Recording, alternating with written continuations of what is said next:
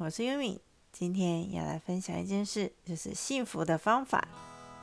最近在练习一件事情，就是当自己感觉想要耍废、偷懒，或是开始划手机、刷脸书时，那就去做家事。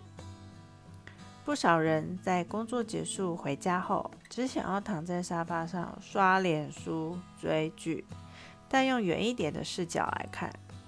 人还是要不停的有产出工作，才能真正过上幸福的生活。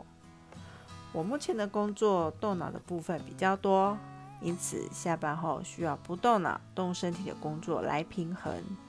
家事就是一个很好的项目，完全不要动脑的洗衣服、整理房间、扫地等等哦。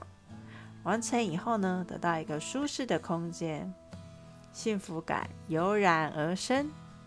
这就是我感受幸福的方式。那你呢？